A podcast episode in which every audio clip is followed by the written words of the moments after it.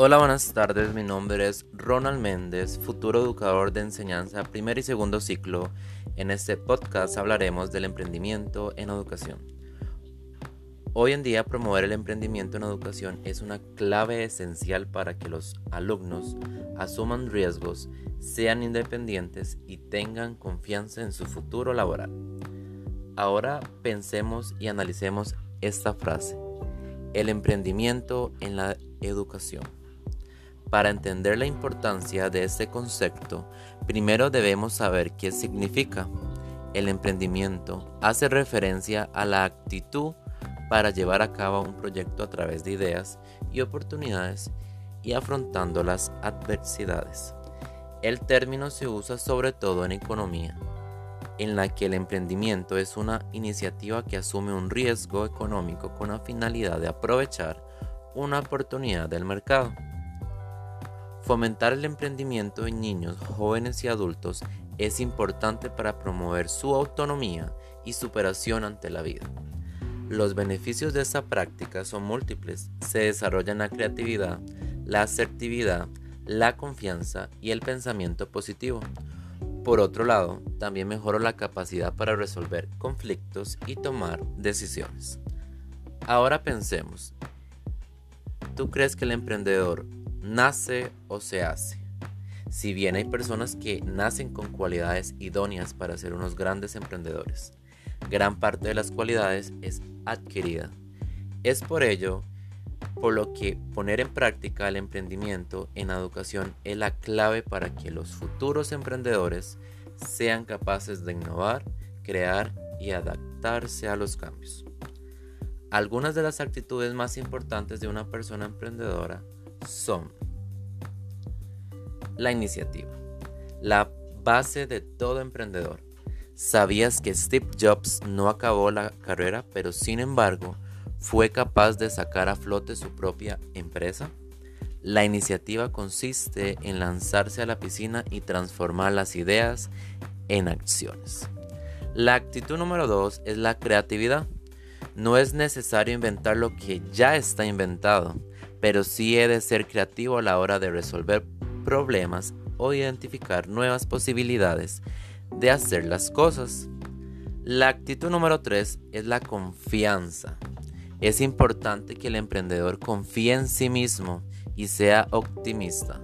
Es indudable que unas veces se pierde y otras veces se gana, pero mantener una actitud positiva es la clave para afrontar los problemas y atraer el éxito. La actitud número 4 es la responsabilidad, tanto consigo mismo como con el resto. He de ser capaz de valorar las consecuencias de cada decisión. Y concluyo esta última actitud con la pasión. Los emprendedores exitosos se entregan a su proyecto con total compromiso y pasión para alcanzar los objetivos marcados.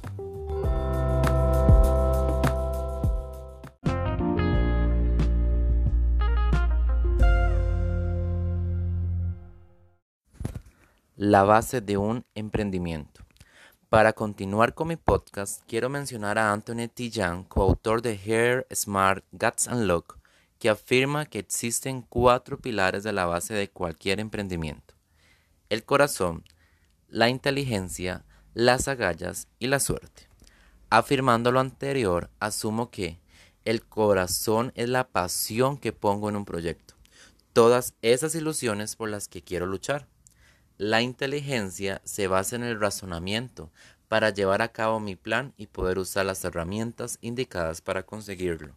La suerte es un elemento que puedo educar, teniendo la actitud adecuada para construir relaciones honestas y leales. Sin embargo, las agallas son el verdadero motor de un proyecto. Para llevar a cabo una idea necesito tener mucha valentía pues puedo encontrarme con las preocupaciones y distintos miedos que pueden frenar su rumbo. Por este motivo, las agallas y el coraje son imprescindibles para perseverar y alcanzar la meta a pesar de las dificultades que pueden presentarse. Luego de, luego de analizar lo anterior, analicemos esta pregunta. ¿Cómo estimular el espíritu emprendedor en los niños? Enseñar valores desde la infancia es de suma importancia, ya que crean un entorno de aprendizaje innovador y creativo a través de juegos, actividades, grupos, organizaciones, entre otros. El desarrollo creativo de los niños a través del arte les permite dar soluciones abstractas a distintos problemas. Por eso es muy positivo dedicar tiempo y espacio a la expresión libre, ya que les ayudará a reflexionar, crear ideas y conocer sus motivaciones. Otra idea para estimular a nuestros niños es la autoestima, los sueños y los fracasos. Reforzar la autoestima es algo primordial. Enseñar al niño a pensar que puede conseguir cualquier cosa que se proponga con esfuerzo es igual de importante que saber que el error y los fracasos no son ninguna derrota. He de promover la actitud positiva y crear un ambiente dentro del aula en el que equivocarse está permitido, siendo receptivo ante las críticas constructivas. La siguiente idea para estimular a nuestros niños es las decisiones y las consecuencias.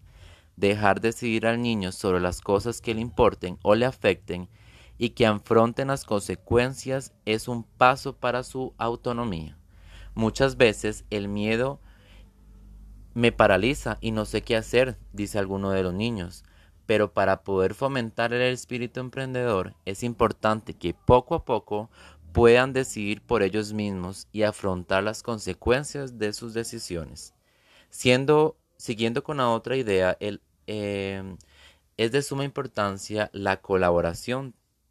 Enseñar a los niños a poder comunicarse con sus compañeros reforzará muchos aspectos positivos en ellos, como que, como el respeto, como la confianza, como la seguridad, entre otros que más adelante podrán aplicar en sus proyectos. Forjar herramientas para una comunicación exitosa y fluida será un paso clave para poder dar a conocer sus propias ideas de forma eficaz. Finalizo con esta, con esta última idea para estimular el emprendimiento de nuestros niños y es con el refuerzo y el apoyo. Ayudar a los niños a descubrirse es un paso para que sepan qué es lo que pueden hacer mejor y qué es lo que más les gusta y cuál es su fuerte. Si al niño le gustaba dibujar, es, es mejor reforzar y apoyar esa actividad, en vez de intentar inculcarle algo que le cree sentimientos negativos. En resumen, reforzar la inteligencia emocional, autoconfianza y la capacidad para crear y alcanzar metas es el primer paso para fomentar el espíritu emprendedor en los alumnos el segundo es enseñarles el autocontrol, el esfuerzo, el optimismo, para que puedan llegar a ser unas personas autosuficientes y capaces de afrontar las dificultades, manteniendo una mente abierta y creativa.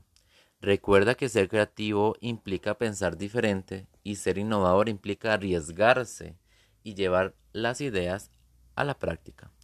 No es de extrañar que el emprendimiento en educación coja cada vez más fuerza. El hecho de formar jóvenes más activos, capaces de crear proyectos y llevarlos a cabo, no solo beneficia solo a su propio éxito, sino también ayuda a crear una sociedad más emprendedora e innovadora. Los educadores tenemos que dar un paso adelante, ser un ejemplo de esta mentalidad de emprendimiento para poder inspirar a nuestros alumnos, porque en un futuro donde la automatización y la globalización y la integración de la tecnología están llegando para quedarse.